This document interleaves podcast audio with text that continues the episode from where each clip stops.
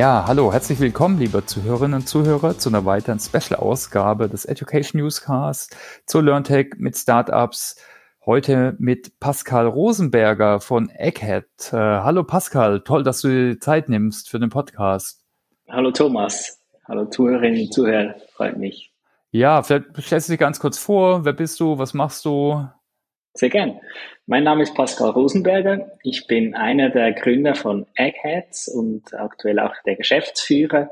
Wir bieten eine Lösung an, damit Unternehmen Wissen kurz, interaktiv und unterhaltsam vermitteln können und eben in Form von chatbasierten Lernhäppchen.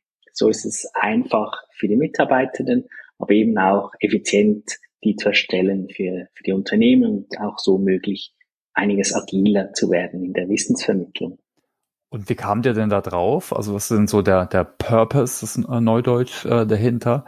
Äh, sowas jetzt, man könnte jetzt auch ein E-Learning bauen. Ich finde es eigentlich cooler oder spannender, so mal ein anderes Format auszuprobieren, eher dialogbasiert. Aber was war denn bei euch so der ausgehende Aus äh, Punkt? Also drauf gekommen sind wir eigentlich über einen Umweg, also wie so bei mhm.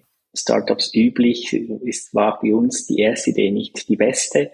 Äh, wir haben in einem Marktplatz gestartet und über verschiedene Iterationen sind wir eigentlich darauf gestoßen und haben gesehen, hey, die Leute interagieren sehr gerne mit Chatbots, sie sind sehr niederschwellig und einfach zu nutzen.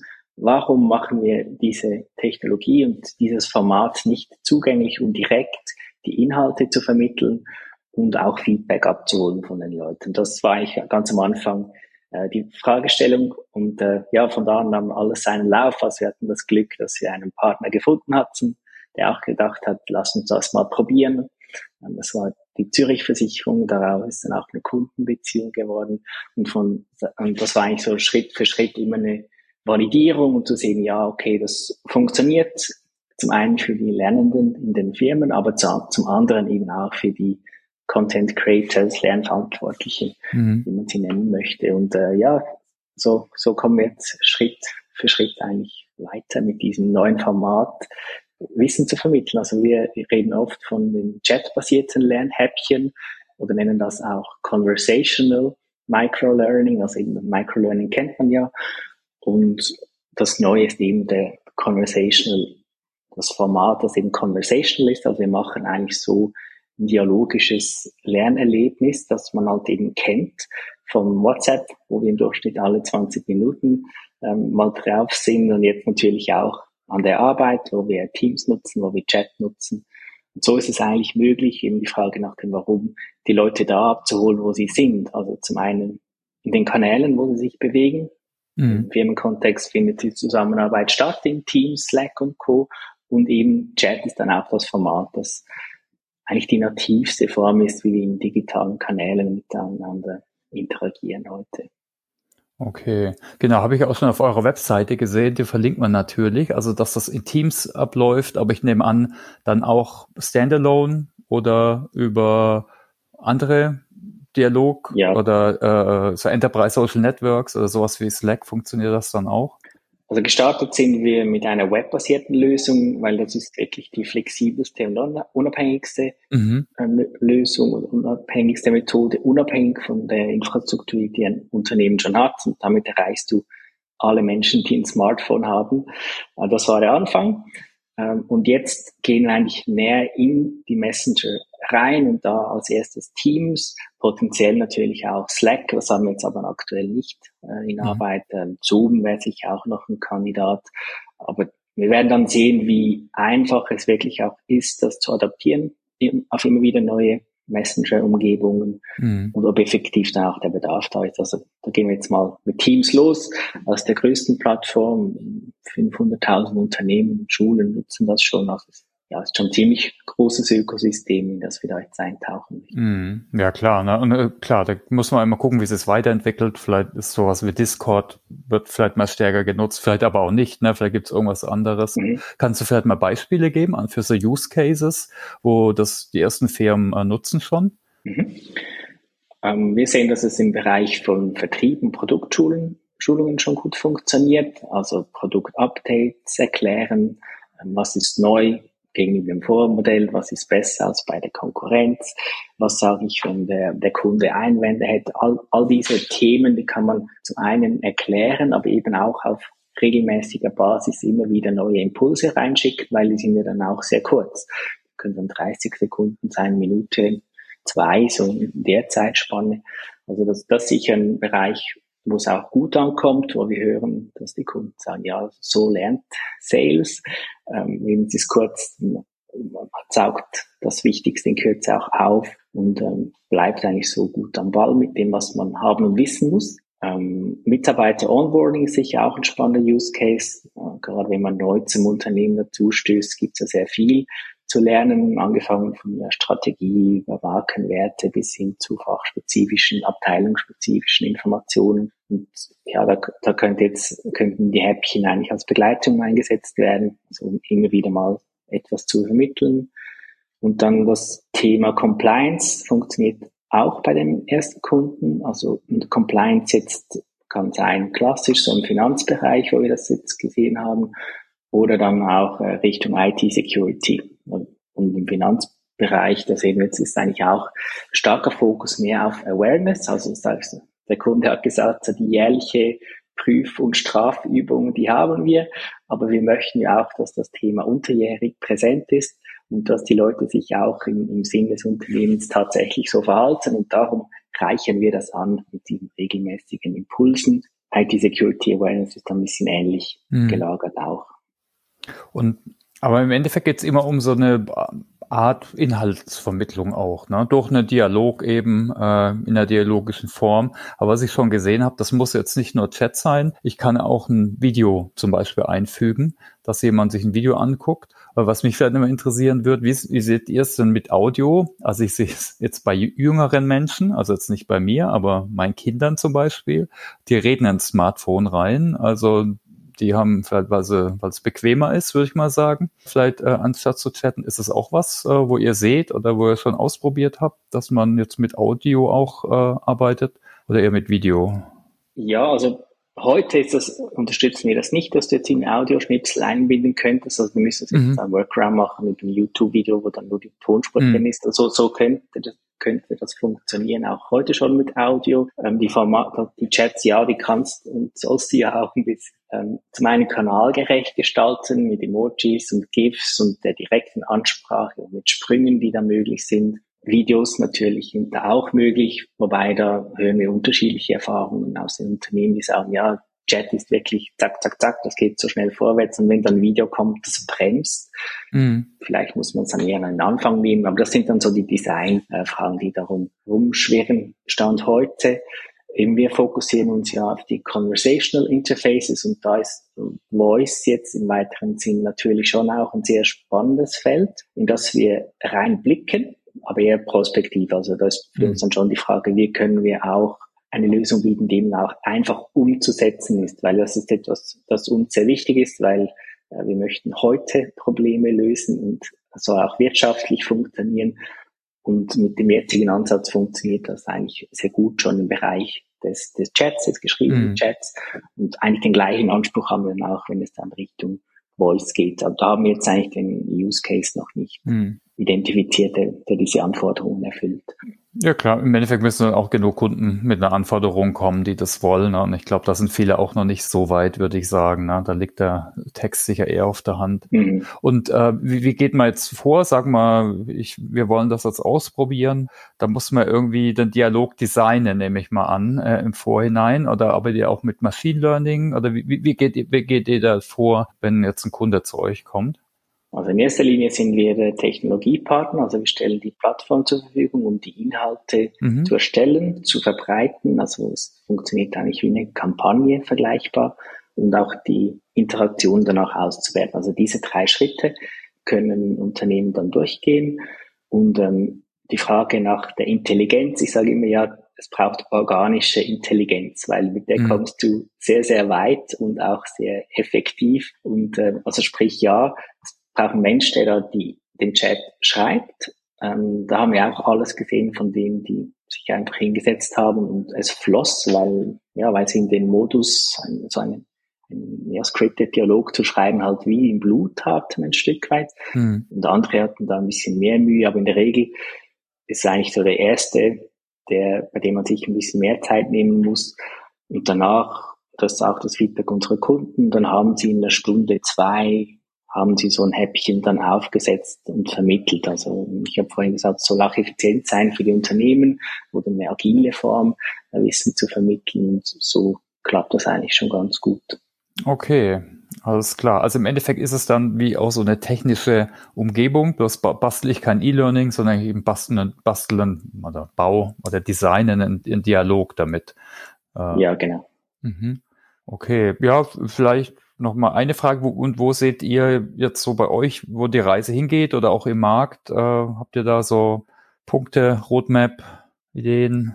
Ja, also, also was wir gespürt haben jetzt im Markt ist schon, dass dann Problem ist. Zum einen die Leute die Zeit zu gewinnen für die Leute, der Leute, um, um sich mhm. auseinanderzusetzen mit dem Inhalt und dem Wissen, das man haben muss, und dass da eben die kurzen Formate wirklich auf Resonanz stößen, auch das Bedürfnis, nicht nochmal eine neue App zu haben, die dann auf Smartphone Seite 7 irgendwo schlummert und vergessen geht, sondern wirklich nah an die Leute zu gehen. Also das ist etwas, was wir so aus den Gesprächen an der LearnTech ähm, auch mitgenommen haben. Also auch ein Stück weit eine Bestätigung natürlich auch war, also auch schön zu sehen.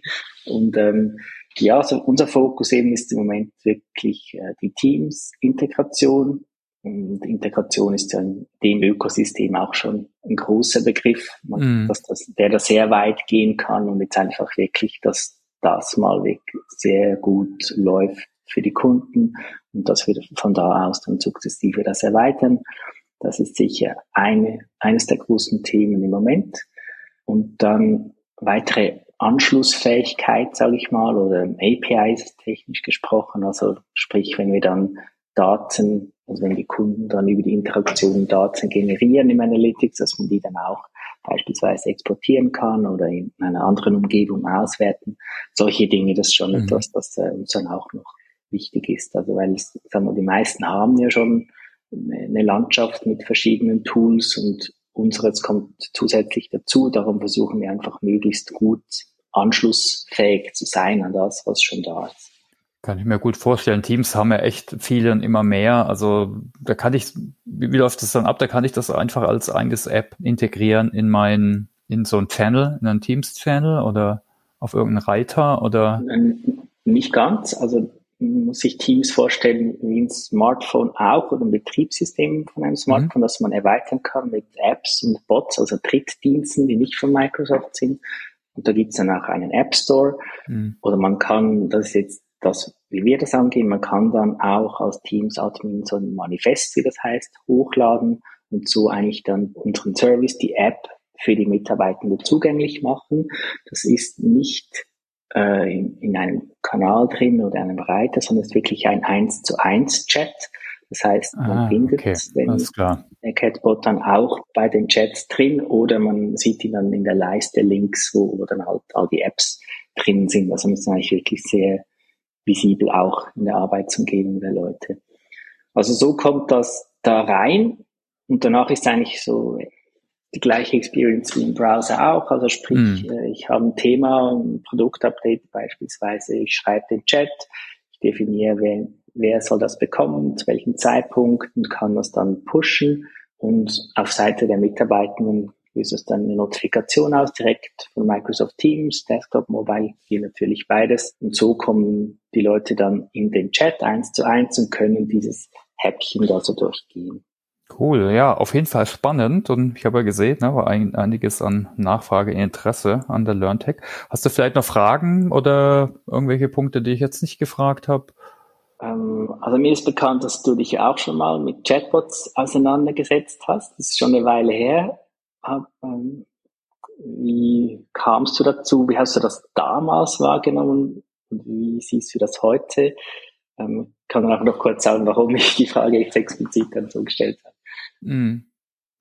Ja, äh, ja, also der Hintergrund war natürlich schon auch Interesse, so Machine Learning und Chatbots zu verstehen und aber auch zu gucken, wo, wo man es einsetzen kann. Wir haben es eingesetzt in unserer Lern-Community. Da haben wir, na, wir haben so eine Lernplattform für SAP, Produktlernen mit vielen E-Learnings und aber auch Communities. Und die Idee war, das in den Communities einzubinden, um also ein bisschen anderer Use Case, um oft gestellte Fragen zu beantworten, weil da gibt's eben sehr viele Fragen. Ne? Das sind ein paar hunderttausend Leute in den Communities und gerade in den großen, wie den Onboarding-Communities oder zu den populären Produkten, da gibt's immer wieder ähnliche Fragen.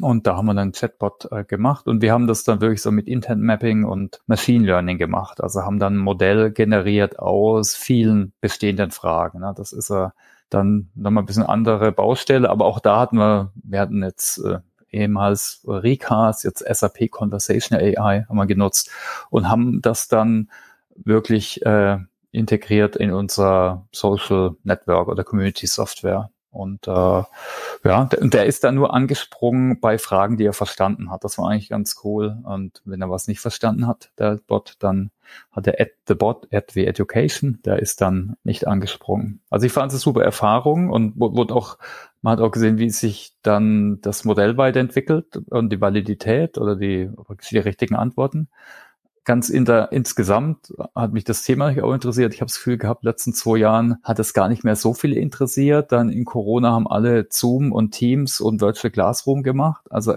eigentlich leider eher so die, das alte Lernen, also formell im Klassenraum, drei, fünf Tage, was auch immer, äh, was schon Berechtigung hat, aber aber eben nicht nur, gibt ja noch viele andere relevante Lernformen. Also ist das ein bisschen hinter, ins Hintertreffen geraten und freut mich eigentlich, ne, dass auch auf der Messe, dass da wieder Interesse äh, an praktisch neuen Ansätzen, äh, auch technisch, aber damit auch methodisch äh, besteht. Jetzt mal versucht, die Frage zu beantworten. Ich weiß nicht, wie du das siehst, ob das ein bisschen abgeflaut ist äh, in Corona oder das Thema und jetzt vielleicht wieder mehr kommt, äh, weil die Leute alle eher formelles Lernen zuerst mal digitalisieren wollten oder mussten?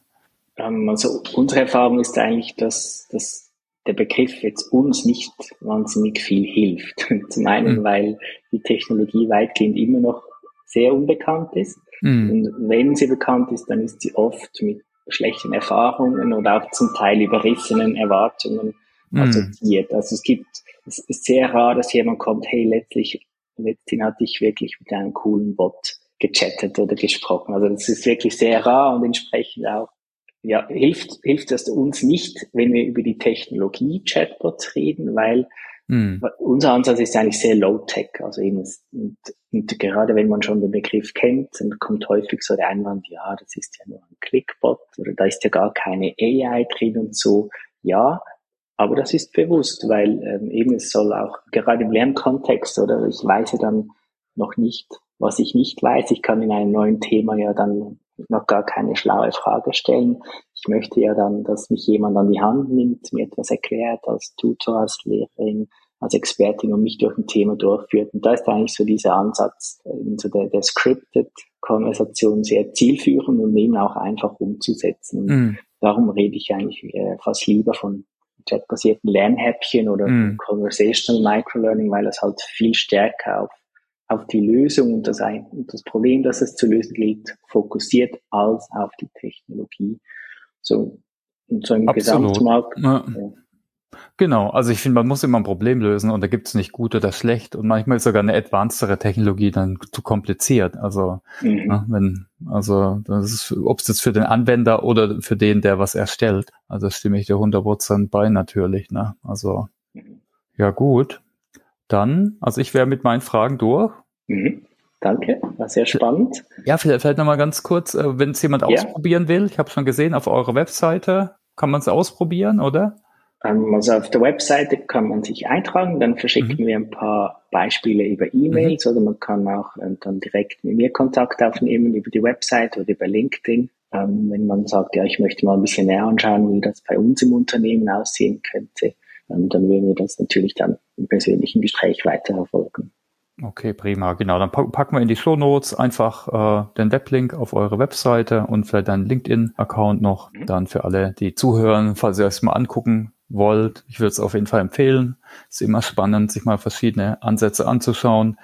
Dann äh, genau. Ich würde vielleicht fast noch den Tipp abgeben, okay. dass man sich das mal anschaut. Also man, äh, vielleicht können wir noch ein generisches Beispiel auch in die Show Notes reinzupacken, weil wir haben ja. schon die Erfahrung gemacht, es klingt spannend, man kann sich so ein bisschen vorstellen, aber eigentlich so richtig Klick macht halt, wenn man es dann mal ausprobiert, von dem her. Ja, einfach mal ausprobieren. Genau, einfach machen. Alles klar, du Pascal, dann ganz herzlichen Dank für deine Zeit. Danke dir. Für alle Zuhörenden auch vielen Dank. Wir hoffen, dass ihr es spannend fandet und äh, genau, schickt uns gern Feedback oder Sternchen für den Podcast oder meldet euch beim Pascal natürlich. Also eine lehrreiche Woche noch und schönen Tag noch. Bis dann. Ciao. Wiederhören. Tschüss.